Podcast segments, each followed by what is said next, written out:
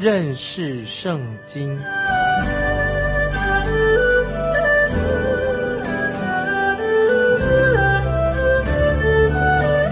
认识上帝的话，把上帝的话带到全世界。本节目是由认识圣经机构和环球广播电台联合制作，欢迎收听。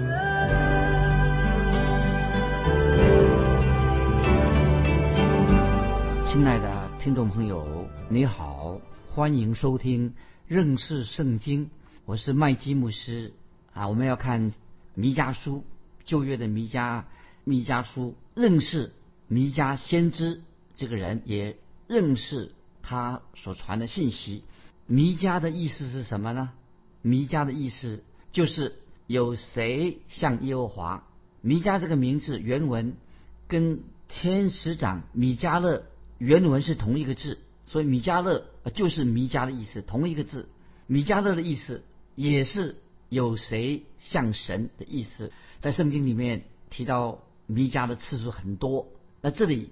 的弥迦，他就是摩利沙人啊。弥迦书一章一节，他是摩利沙人，因为他是住在摩利色加特城的居民，在弥迦书一章十四节都认定的那个地方在哪里的？就是在耶路撒冷西南方二十英里之处，离拉吉这个地方很近。听众朋友，我们千万不要把弥迦跟圣经其他。名叫做弥迦的人混在一起，因为圣经里面有好多人啊，好几个人都叫做弥迦，不要混在一起了。叫这是我们所讲的是先知弥迦啊，他是这个先知，他是在约坦王亚哈斯王西西家做犹大王的期间说预言的。弥迦书一章一节已经说得很清楚，这里有做解释。可是先知弥迦他所传的信息是针对谁呢？他不是针针对。南国犹大先知弥迦乃是针对北国撒玛利亚以及南国耶路撒冷有关系，特别是撒玛利亚。我们知道撒玛利亚是北国以色列的首都，耶路撒冷它是在南国犹大国的首都。虽然先知弥迦他是来自南国南国犹大，但是他说预言弥迦说预言的对象。他是特别针对北国，那么他所说的许多的预言，弥迦书里面都是跟北国以色列有关系。所以那个时代，听众朋友知道说，北国以色列、南国犹大，先知弥迦的说预言的对象是针对北国以色列。当时北国以色列就受到亚述人攻击，那么这个时候啊，先知弥迦就是蒙召，就是对北国的以色列百姓说话。虽然南国也受到亚述人的干扰，但是最后北国就被亚述军队掳走了，所以北国的以色列的百姓后来被亚述啊亚述国掳走了。先知弥迦跟其他的像三个先知都是同一个时代的人啊，听众朋友知道，先知弥迦跟以赛亚、跟何西阿、跟阿摩斯是同一个时代的人，特别是我们认为啊弥迦。他可能跟以赛亚是好朋友，弥迦跟以赛亚他们的关系很密切，所以有人这样说，弥迦的预言也被称为是以赛亚预言的影本缩小的一个影本，啊，意思就是说，先知弥迦他所说的预言是弥撒亚先知他所说的预言的一个小本缩影的一个小本。那么，因为弥迦书跟以赛亚书有很多类似的地方。所以，今天弥迦书可以说是很受欢迎的一卷小先知书。盼望听众朋友啊，我们也希望你明白，先知弥迦这个他所传讲的信息。弥迦书是非常受欢迎的一卷书，在这个写作的这个风格上啊，弥迦书是很引人注目的一卷书啊。听众朋友，也许你如果你能够欣赏、懂得啊，欣赏那些美丽的词句。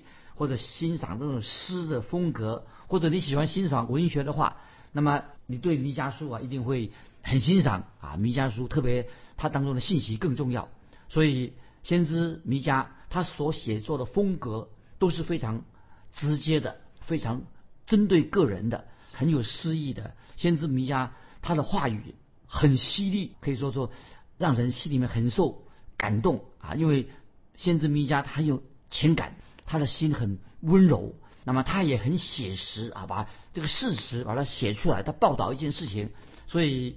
有人认为说，先知弥迦他一定是一个很优秀的战地记者。今天有些国家在战争的啊，有些当时去那个地方地址叫战地记者。所以我们读弥迦书的时候啊，看他的内容啊，他他用的句法非常的优美，很传神。会同时在我们看到弥迦书，就是把神永恒的爱跟神的审判融合在一起，这个很奇妙。我们知道神啊是有永远的爱。但是神也是审判人的神，先知弥迦啊，却把神永恒的爱跟审判融合在一起啊，所以我们读细细读弥迦书的时候，我们才会做解释。那么有几节经文很出名，在弥迦书，也许听众朋友你已经很熟悉了。虽然我们也许不知道啊，这些经文哦原来是来自弥迦书的经文，但是我们会很熟悉。也许你会知道，等一下会回来我会举例，因为弥迦书提到。将要来临的审判啊，因为弥迦书谈到审判，所以有审判的阴影。但是弥迦书虽然讲到审判要来到，但是弥迦书很清楚的也看到未来以色列百姓得到蒙救赎荣耀，所以又看到审判的来临的黑影。但是先知弥迦书里面也看到什么？未来以色列的荣耀的蒙救赎啊！所以我们听众朋友要。很仔细的来明白弥迦书当中告诉我们的信息。先知弥迦宣告一个重要的信息，就是说神的审判就很快的要临到北国以色列这个城市大城，也包括了南国的犹大，南国犹大的耶路撒冷审判也要临到耶路撒冷。所以不单是临到北国以色列的大城，也临到南国犹大的耶路撒冷。这些大城啊，所提到的大城都是人口集中的地方。这些大城市啊，特别对百姓、全国的百姓有重要的影响力啊。所以这也是像今天我们的城市问题，今天的大城市啊，我们进到大城市啊，问题很多啊。今天我们住在大都市里面、大城市里面，听起来都是好像问题很多。当时先知弥迦就是责备这些大城市里面有暴力、有腐败。啊，有抢夺，有贪婪，有贪爱钱财、物质主义、心灵堕落，以及许多的非法的奸淫性行为。所以先知弥迦，哦，所以有人称先知弥迦，他是一个城市的弥迦，针对城市发出预言。听众朋友也许问说，那么弥迦书它的主题是什么呢？这个主题我可以这样说，一般认为它的主题就是要传达神审判的一个先知。是的，没有错，先知弥迦是。要传达神的审判要来临了，所以我们读弥迦书，尤其是看前面三章一二三章的时候啊，很清楚的知道，先知弥迦就强调神的审判，神的审判要到来了。但是弥迦书前面三章不单单是光光啊，充满了神的责备，但是从弥迦书第四章最后的四章开始，是变成什么呢？前面三章充满了神的审判责备，后面四章呢却满了。神的安慰太奇妙了，所以神的审判做警告，但是弥迦书后面的弥迦书四章经文也蛮有啊神的安慰啊在弥迦书里面，所以我们可以看到弥迦书内容里面了有很多啊非常动人心弦的那个经文啊非常啊写的非常描述的非常好。现在我先举举一个例子，弥迦书七章十八节啊，以后我们还要再详细的解释。弥迦书七章十八节有几个字特别重要，有谁像你？也就是说，有谁能够像神呢？听众朋友，你知道吗？有谁能够像神呢？所以我们读弥迦书的时候，那么从头到尾都强调这个主题：有谁啊像神呢？所以前面弥迦书三章也可以说有谁像神这样的做宣告的？有谁向神宣告这重要的信息呢？有谁向神？这样的在做见证呢？第四、第五章呢，也是另外一个主题。有谁向神借着先知来安慰人呢？所以从第四、第五章啊，甚至到六第六章说，有谁像神这样借着先知来安慰百姓呢？第六章也是这样说：有谁这样的为人啊向人做辩护？就是有谁像神这样为他的百姓辩护呢？第七章弥迦书第七章，有谁像这样像神这样的赦免我们的罪呢？啊，所以听众朋友，这个时候先提醒听众朋友，弥迦书啊这个大纲大概的主要的意思。所以听众朋友知道了吗？读弥迦书的确啊是一个很重要的小先知书。我们先看到这个，刚才已经提过了，弥迦书前面的主题之一就是神的审判。那么弥迦书还有一个主题，不但是指到神的审判，也讲到神的救赎，都包含在弥迦书里面。听众朋友，我自己对我来说，这个关键经经文是哪一节经文呢？啊，听众朋友稍微注意一下，给你做个参考。弥迦书的关键的经文是弥迦书。第七章十八节这些经文啊，听众朋友盼望你能够明白，可以把它背起来更好。弥迦书七章十八节这样说：神呐，有何神向你赦免罪孽，饶恕你产业之渔民的罪过，不永远怀怒，喜爱施恩？听众这些经文好吧？神呐，有何神向你赦免罪孽，饶恕你产业之渔民的罪过，不永远怀怒，喜爱施恩？我们知道。这些经文已经让我们很明白的，神是厌恶、憎恶我们所犯的罪，厌恶罪恶。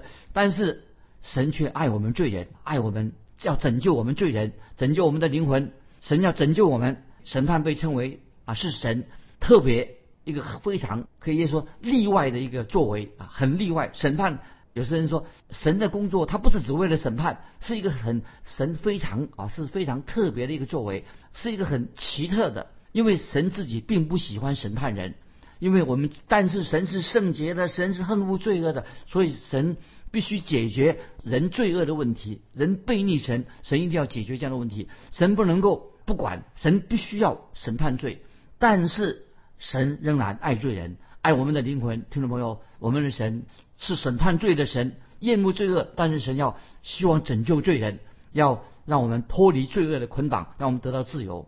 啊，所以听众朋友，如果今天你愿意信靠耶稣，来到神面前悔改，那神的拯救救恩就可以领导你。我们在解释弥迦书重要的意义内容这个内容，我们现在要做一个简单的分段，一个最自然的分段，把弥迦书怎么做分段呢？前面啊，这个弥迦书啊，我们可以说弥迦书传达的三项重要的信息，每个信息传达的三个信。当弥迦书传信息的时候啊。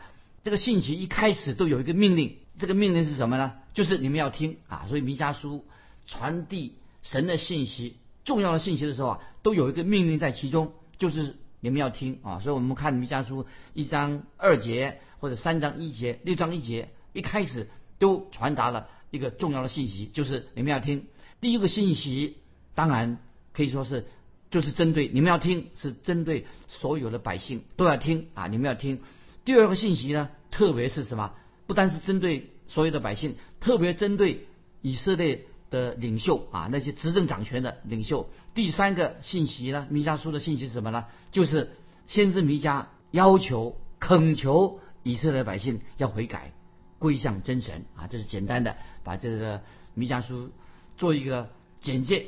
这里啊，有一件事情也提醒听众朋友，有一件很有意义的事情，就是。先知耶利米，听众朋友，我们读弥迦书的，或者读先知耶利米书啊，哎，先知耶利米他引用的弥迦的预言，就显出我们这里知道，先知弥迦跟耶利米是同一个时代的人，跟以赛亚也是以赛亚同时代的人，所以弥迦所说的预言很重要啊。这是我要引用耶利米书二十六章十八节说，当犹大王西西家的日子。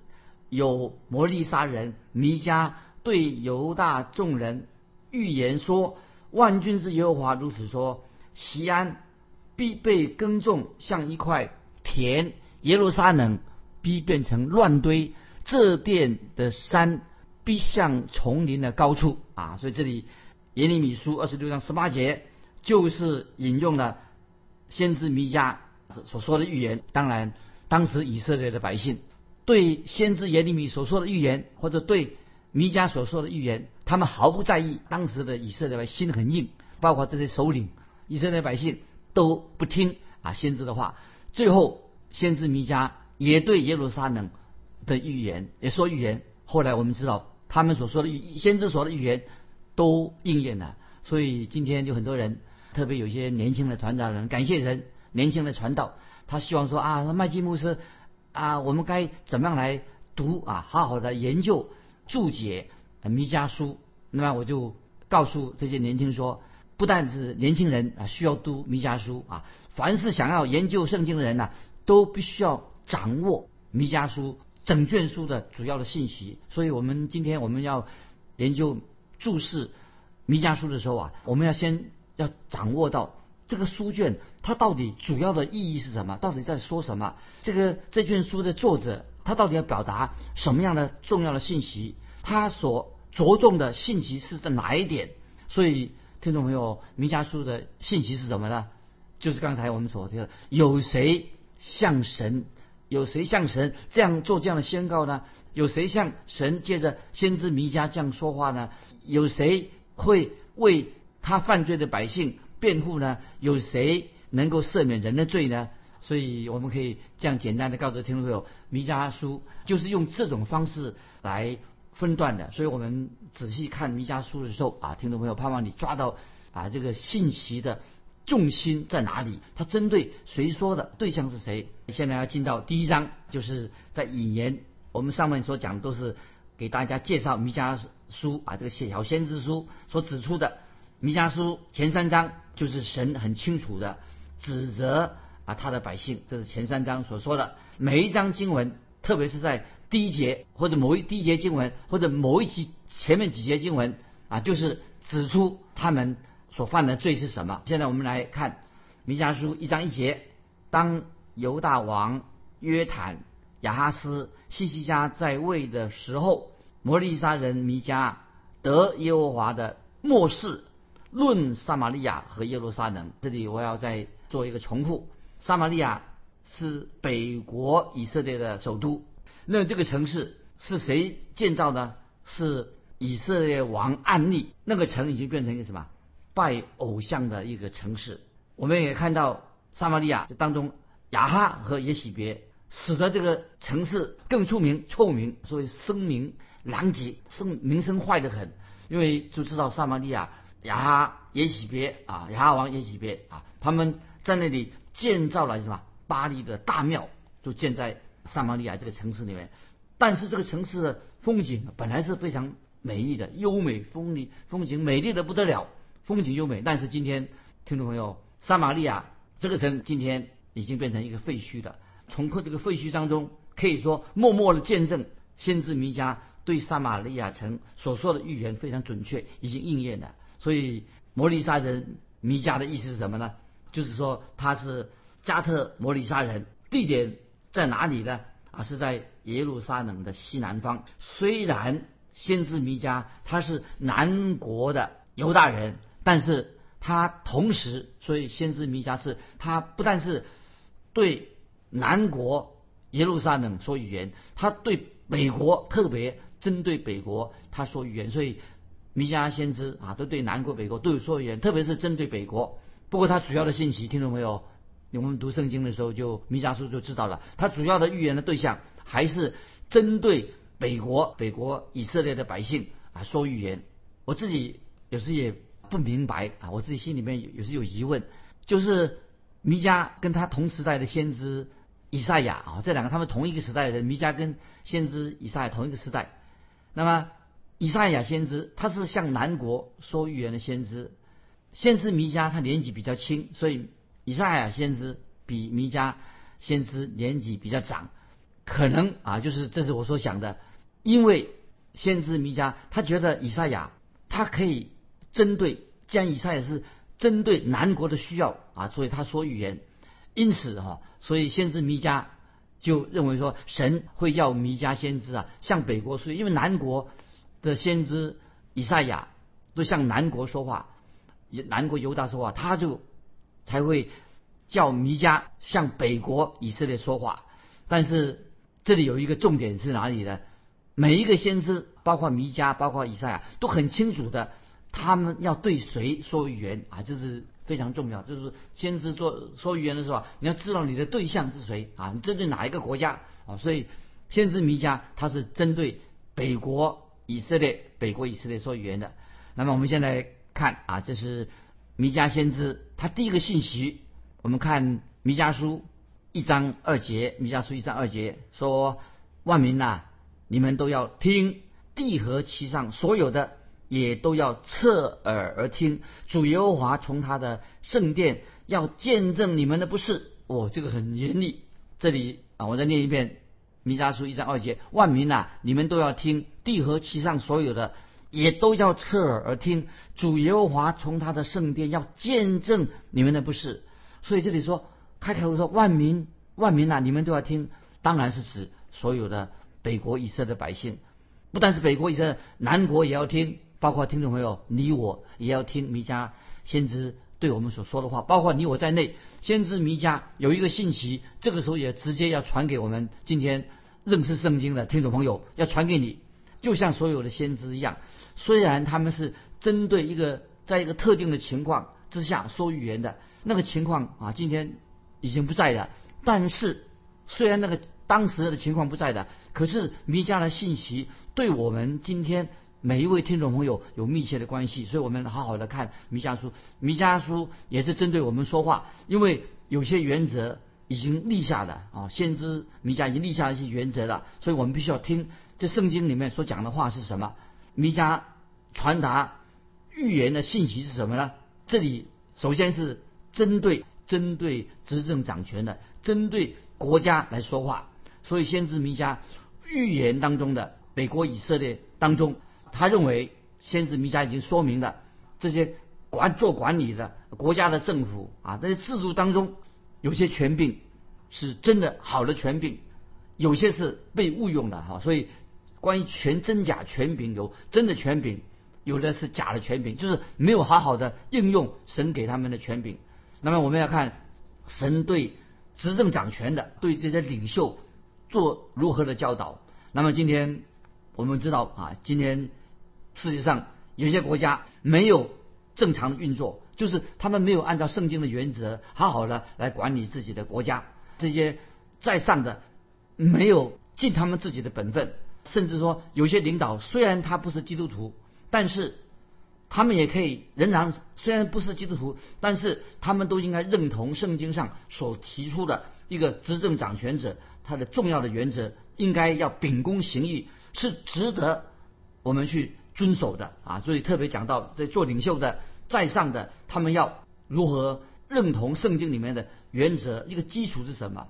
那么这里特别提醒听众朋友，如果这些执政掌权的那个人是不敬畏神的啊，他是生活很散漫的、不尽责的啊，或者说他是不敬畏神的，那么很可能他的国家就会出了大问题啊。所以这是我们听众朋友我们要了解的。这些执政掌权的，我们要为执政掌权的祷告，因为神赐给他们权柄。如果他们没有好好的遵行敬畏神的话，那么国家可能会出大问题。所以我们知道，我们基督徒等待主耶稣有一天从天上再来做王的时候啊，我们知道唯有主耶稣基督，神的儿子，他为我们定十字架，他是一个最好的君王。所以这里弥迦书特别提到一个领袖人物。在上掌权的，他的品格非常的重要。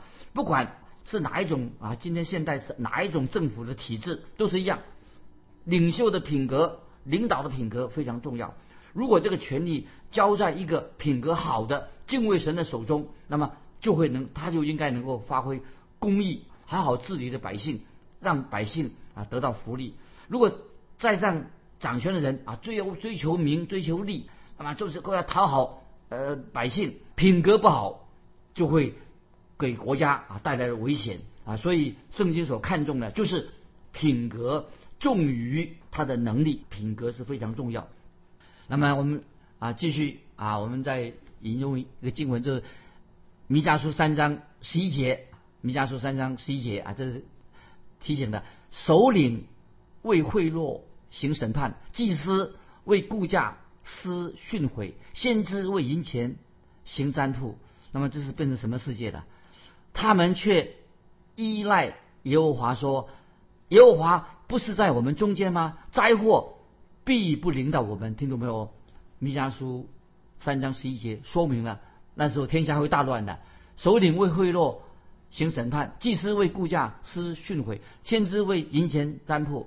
那么他们还说说，呃，我们依靠耶耶和华，耶和华不是在我们中间吗？灾祸不领导我们。所以先知弥迦特别指出，如果我们当中有假先知，有假虚伪的宗教，那些不认真的、那些不敬畏神的领袖，在他们的在我们当中的话，就是很危险的。我们继续看弥迦书一章二节，以后我们再仔细解释一章二节，地和其中所有的也都要侧耳而听。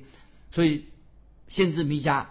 所说的不光是针对就对我们每每一个人啊，一章二节弥迦书说，主耶和华要见证你们的不是弥迦，他呼求神要见证他自己所说的话，所以弥迦书一章二节说，主耶和华从他的圣殿要见证你们的不是，所以我们知道神在圣殿里面做什么呢？神也虽然也是在不但在圣殿里面，也在天上啊，他要见证我们的不是，神要进行。审判啊！所以听众朋友，今天时间的关系，我们就分享到这里。这里说到神要见证你们的不是，所以听众朋友，要不要我们在神面前如何回应神？因为我们人人都是罪人。欢迎听众朋友你来分享，来信可以寄到环球电台认识圣经麦基牧师收。愿神祝福你，我们下次再见。